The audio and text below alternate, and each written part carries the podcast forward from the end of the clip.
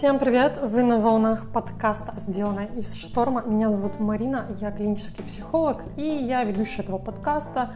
Здесь я в основном рассказываю свои какие-то наблюдения из жизни, анализирую какие-то ситуации или делюсь чем-то, что меня очень сильно бесит.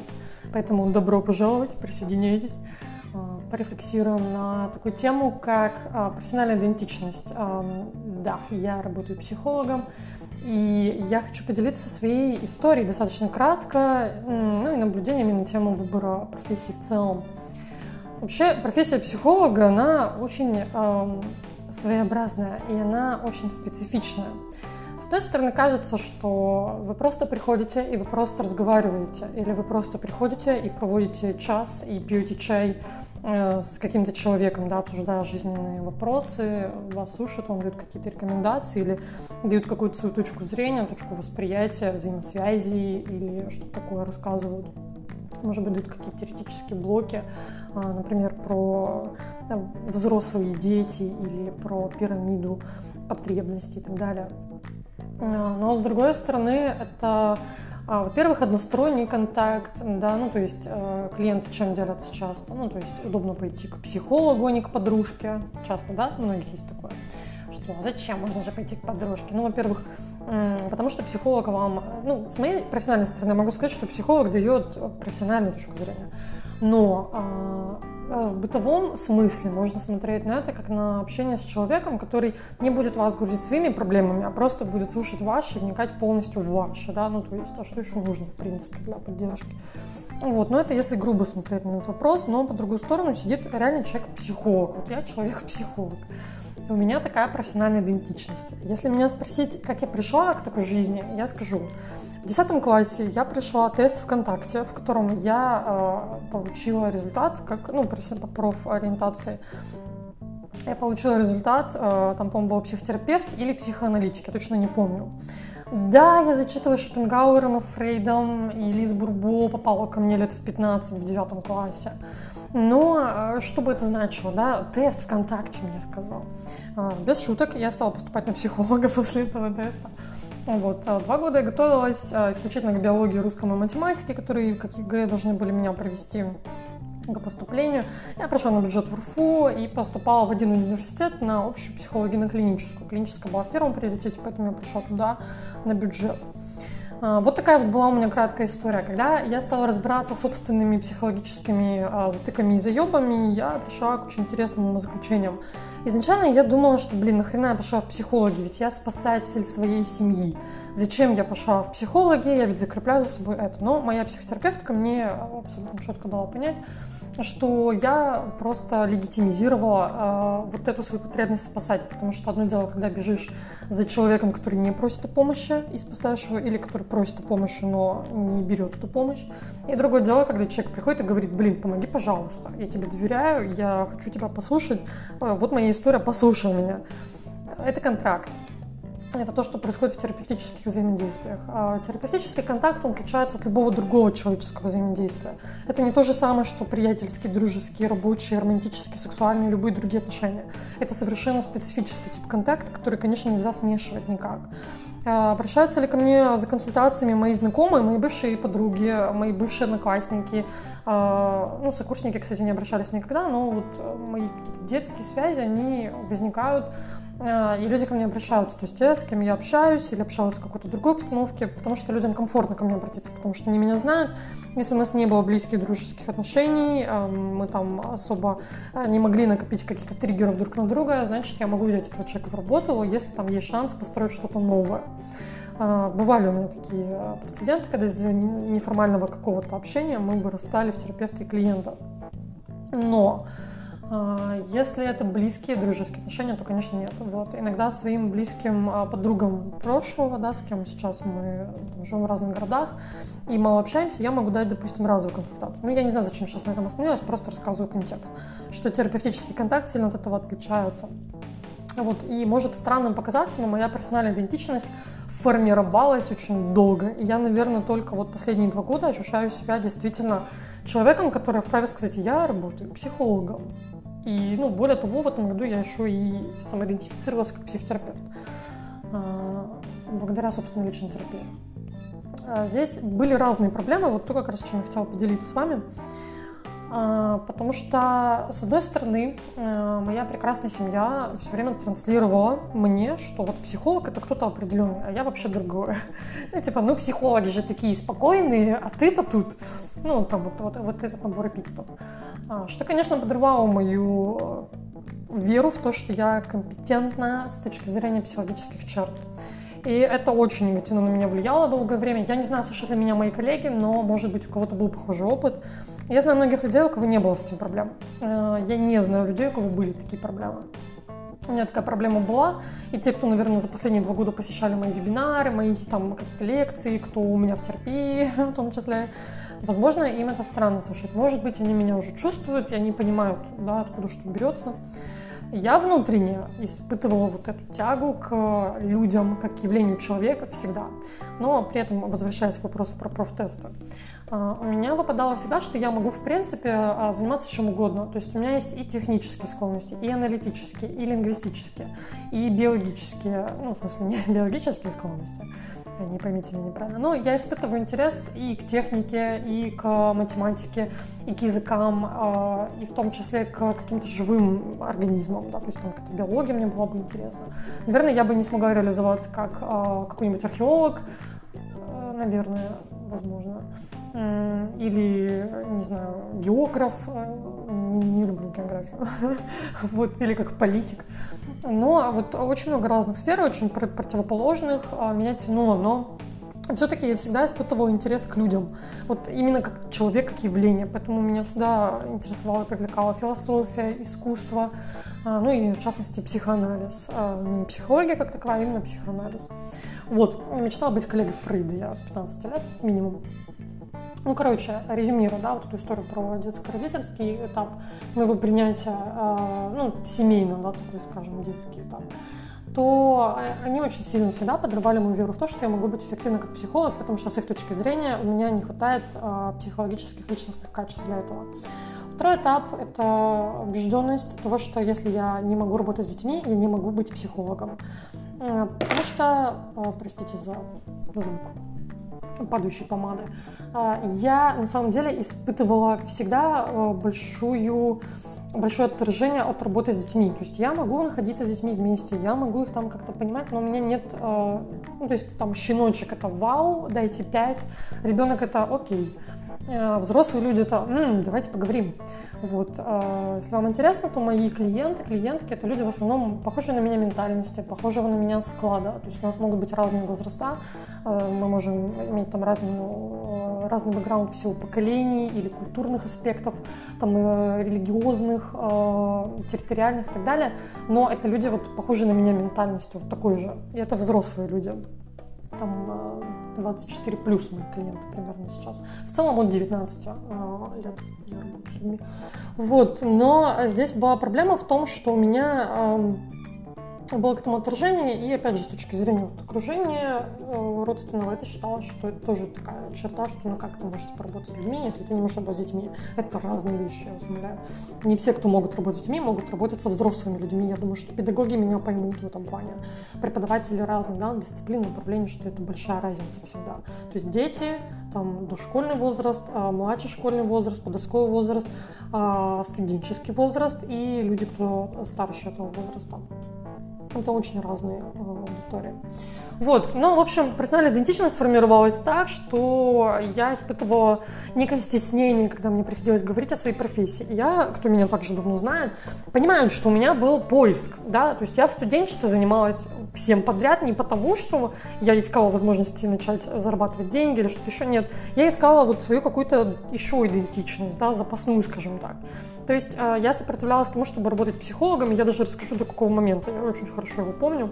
Например, я уехала в Швецию учиться музыке на полгода и вообще не занималась психологией, и мне было стыдно даже моему научному руководителю признаться в том, что я не занималась психологией, что я хочу другого от этой жизни. Э, потому что я сопротивлялась этому. Э, я вела студенческую газету, я занималась ивентами, я училась на SMM в последние годы своего обучения. Я там ходила в хор, я ходила в театр, я чем только не занималась. Но в конечном счете вот был день X, Значит, я с моими подружками, мы пошли в бар. Мы нахреначились там винищем или коктейлями, я уже не помню, курили кальян. И одна из нас троих начала рассказывать свои душесчипательные истории. И вот я, пьяная вдрызг, э, начала ей психоаналитическую пятичасовую сессию. И потом на следующий день я такая, а, то есть если я пьянющая, могу давать какие-то эффективные и достаточно хорошие э, фидбэки человеку, наверное, это говорит о том, что это все-таки действительно профессия, которая меня выбрала. Я не могу говорить о том, что я ее выбрала. Я считаю, что а, она меня выбрала, эта профессия. И я перестала этому сопротивляться. Вот если вы смотрели «Битву экстрасенсов», то там иногда люди говорят, что, ну, там такая вот легенда, да, что там когда-то я чувствовала, что у меня есть способности, но я стала им сопротивляться, и я там стала болеть, а потом я пошла и стала помогать людям, и вот я перестала этому сопротивляться, и вот я здесь такая вот счастливая, здоровая и взрослая. Вот примерно то же самое мы испытываем, когда мы отстраняем себя от какой-то своей идентичности, любой, будь то гендерная или сексуальная ориентация, или любая другая идентичность в вашей жизни. Я примерно так это и воспринимаю. Я не верю в гадалок, но э, я э, вот эту картинку как бы через это очень хорошо визуализирую. Может быть, вы тоже. И, соответственно, в тот момент, когда я понимаю, что я действительно могу быть эффективным психологом, и что, э, ну вот, допустим, сегодня, да, я провела несколько консультаций, я чувствовала большую идентичность а, с этим процессом. Я чувствовала, насколько сильно я отдаюсь. У меня была одна коллега, э, когда-то достаточно давно, которая говорила такие вещи, типа, а, я там вот э, берегу ресурс, а для меня беречь ресурс в консультации это просто какое-то предательство клиента. А, возможно, это какой-то процесс, который я еще переосмыслю в будущем, но много лет я его не переосмысляю, а, потому что не получается, да, то есть я захожу в консультативный процесс или в групповой э, терапии процесс, или вебинар, неважно, то есть я вот настолько в этом, я забываю вообще обо всем, весь мой мир выключается, я могу шутить шутки, я придумываю на ходу примеры, я рассказываю какие-то теоретические блоки, я реагирую на ситуации, у меня было много провокаций, э, как бы за мою практику, да, достаточно, когда приходилось ориентироваться на месте, в онлайн-пространстве, да, или э, при, при аудитории людей и так далее. То есть меня тестировало это все достаточно много, но не было момента, когда я такая, я устал, я ухожу. То есть у меня был период два раза в жизни, когда я пыталась уйти. Первый раз я уш, уехала учиться в другое место, и второй раз, когда я ушла работать в SMM э, после университета. Я не могла устроиться в Екатеринбурге, меня не взяла ни одна организация, ни МЧС ебучий, который дал мне диплом, по сути, да, МЧСовский, ну, в смысле, не МЧС, дала мой университет, дал мне МЧСовский диплом, они меня не взяли, меня не взяли ни в суд, ни э, там в оценку экстремистских материалов, э, что-то там типа суд психологическая, суд психологическая экспертиза, меня не взяла ни одна больница, никто мне нахрен не взял. Остальной спектр был, казалось, либо э, нейропсихология, либо наука, то есть можно было остаться в университете, но это две копейки извините, либо борьба за гранты и грызня полная, либо это работа с детьми. Я уже вам объяснила, что это все не мое. А я в своей голове всегда видела кушетка, я в белом халате. Ну, не то чтобы настолько утрированно, это описание психоаналитической сессии. Я видела себя в частной практике. Когда я пошла на практическую, на производственную практику в университете, все мои однокурсники пошли в больницы, Марина пошла частному, блять, психологу, единственный из всех. Это было охуенно. Больше я, конечно, с этой женщиной не пресекалась, но э, опыт такой у меня был, и у нее был свой кабинет, у нее там были групповые сессии, я знала, что сколько стоит. Я такая, блин, как круто, я тоже так хочу. То есть я действительно себя с этим идентифицировала. Но когда я столкнулась с тем, что не могу найти работу, я такая, блять, наверное, я зря не пошла на практику в больницу. Э, но жизнь выбирает нас, я считаю. А, не то чтобы я совсем фаталистка в этом плане, но вот сейчас я вам расскажу вторую часть, о которой я хотела поговорить. Вторая часть касается, в принципе, выбора профессии. Я, может, уже как-то вы от меня это слышали, да, в некоторых местах, но я в любом случае хочу это здесь рассказать. Когда вы выбираете профессию, а, вы отталкиваетесь от разных вещей. Например, вас могут очень сильно привлекать или интересовать а, какие-то сферы искусства, которые как будто бы не монетизируются. Но вот мой шок был, когда я поехала в Братиславу а, с учебной группой. Мы ездили изучать, как там работают некоммерческие организации. И в одном из таких мест большого здания, такой цех, там некоммерческий, значит, а, много предприятий, и там была пивоварня. И мы пошли в эту пивоварню. Вообще там не НКО ни разу, но мы, вот мы пошли в эту пивоварню. Значит, на экскурсию пробовали эти зерна разные. Я спросила у чувака, а где ты учился? Ха-ха, наверное, в университете, ха-ха. И он такой, ну, вообще-то да, я учился три года. Я такая, стоп, что? И потом я узнаю, что на фотографа можно учиться в европейском или азиатском или американском вузе. А, ну, я молчу про художников, музыкантов, потому что это не только консерватория. Это и поп-музыка, и продакшн, и мюзикл бизнес, и все, все, что хотите, вообще на любом вообще инструменте. И это не только вот эстрада да, в современном этом понимании, да, когда вы идете в музыкальный колледж, вы такие, джаз эстрада. Нет. Короче, я даже комментировать это не буду. У нас только академизм, по крайней мере, так ощущается. Поправьте меня, если не права.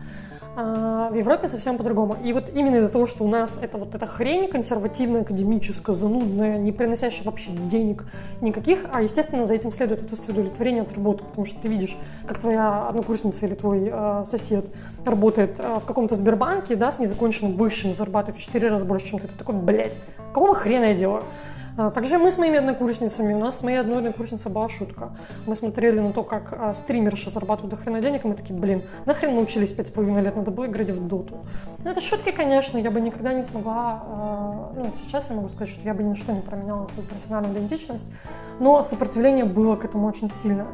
И в тот момент, когда я расслабилась и стала действительно развивать свою частную практику, я занимаюсь этим очень давно, у меня крохотные соцсети, но это все равно большой, большая очень была временная и э, моральная инвестиция в это.